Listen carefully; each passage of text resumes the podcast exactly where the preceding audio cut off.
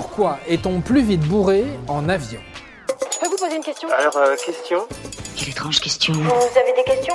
C'est l'occasion de mourir moins. Ça y est, vous avez embarqué. Vous êtes assis confortablement près du hublot. Presque 8 heures de vol vous attendent, direction le soleil et les vacances. Et d'ailleurs, puisque c'est les vacances, vous voulez vous faire plaisir et vous acquiescez avec joie quand le steward vient vous proposer un petit verre. Deux heures plus tard, vous êtes complètement bourré et vous titubez comme un ivrogne pour vous rendre aux toilettes, sous le regard méprisant de votre moitié qui boit son jus de tomate. Forcément. Mais qu'est-ce qu'il s'est passé, bon sang? Vous êtes sûr de n'avoir bu que deux verres pourtant? 4, même pas sous. Wine is good. Yes. Rassurez-vous, vous vous tenez autant qu'avant. Votre âme d'étudiant peut dormir sur ses deux oreilles. En fait, alcool et avion n'ont jamais fait bon ménage. D'abord, c'est une question de pression et d'oxygène. Qu'on s'entende, le taux d'oxygène dans l'air est le même, peu importe l'altitude. Il est d'environ 21%. Par contre, ce qui change lorsque l'on prend de la hauteur, c'est la pression atmosphérique qui se met à diminuer. Votre capacité à absorber l'oxygène diminue également et le corps entre en état d'hypoxie. Notre cerveau fonctionne un peu plus lentement et l'influx nerveux passe plus difficilement entre les neurones. L'état de votre cerveau m'inspire les plus vives inquiétudes. Même si aujourd'hui les cabines des avions de ligne sont pressurisées, cette pression n'est pas tout à fait la même que sur Terre. Elle correspond approximativement à celle subie entre 2000 et 2400 mètres d'altitude. Assez pour ne pas vraiment ressentir cet état d'hypoxie en étant sobre.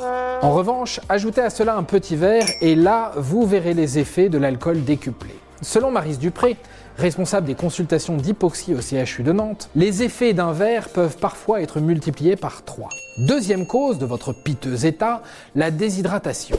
En effet, l'air que vous respirez dans un avion est collecté hors cabine. Il est donc sec et froid. La déshydratation est un facteur aggravant pour l'alcool qui pénètre plus facilement dans l'organisme. Il faudrait boire en moyenne 1,5 litre d'eau par vol pour pallier à cet effet. J'aime le bruit blanc de l'eau. Enfin, une autre explication se trouve dans le choix de votre boisson. Bah oui, forcément, vous avez décidé de commander du champagne, sûrement pour vous sentir comme DiCaprio dans le Loup de Wall Street en oubliant un instant que vous étiez en classe économique. Quelle erreur Les bulles remplies de gaz carbonique dilatent les vaisseaux sanguins. L'alcool est donc absorbé beaucoup plus vite dans nos intestins et le pic d'alcoolémie est atteint plus rapidement. Quelle misère Vous essayez de vous tenir à la barre aux toilettes pendant les turbulences et vous vous rendez compte de votre connerie. il fallait attendre la plage pour mettre son foie à l'épreuve. Vous auriez dû faire comme tout le monde, prendre un jus de tomate. D'ailleurs, d'où ça vient cette étrange habitude de boire du jus de tomate dans un avion? Selon Delphine Baud-Sourti, chef de cabine chez Air France, il s'agirait d'abord d'une envie de casser la routine. Au lieu d'un soda trop sucré ou d'un jus d'orange trop banal, les voyageurs se laisseraient souvent tenter par cette petite brique rouge qui sort des habitudes. Après tout, c'est les vacances, autant essayer de nouvelles choses. Le jus de tomate, c'est aussi une boisson très nourrissante, dont les saveurs se dévoilent encore plus avec l'altitude. Une étude a été menée par des chercheurs allemands. Sur Terre, le fameux jus est perçu comme fade et peu savoureux, tandis que dans les airs, ce dernier devient doux et fruité. Encore une illusion créée par notre corps qui fonctionne différemment à haute altitude. En l'air, nos papilles gustatives ne fonctionnent presque plus. C'est notre nez qui façonne notre goût. Certains goûts perdent en intensité, comme le sucré ou le salé, et d'autres se dévoilent, comme l'umami, cette fameuse cinquième saveur qu'on retrouve dans les champignons ou le parmesan. C'est elle qui donne toute sa rondeur au jus de tomate aérien. Et voilà, l'alcool commence à redescendre en même temps que l'avion. Vous avez compris la leçon cette fois. Si votre chéri vous engueule, dites-lui que c'est pas de votre faute. C'est juste l'oxygène. Et voilà, maintenant vous savez tout.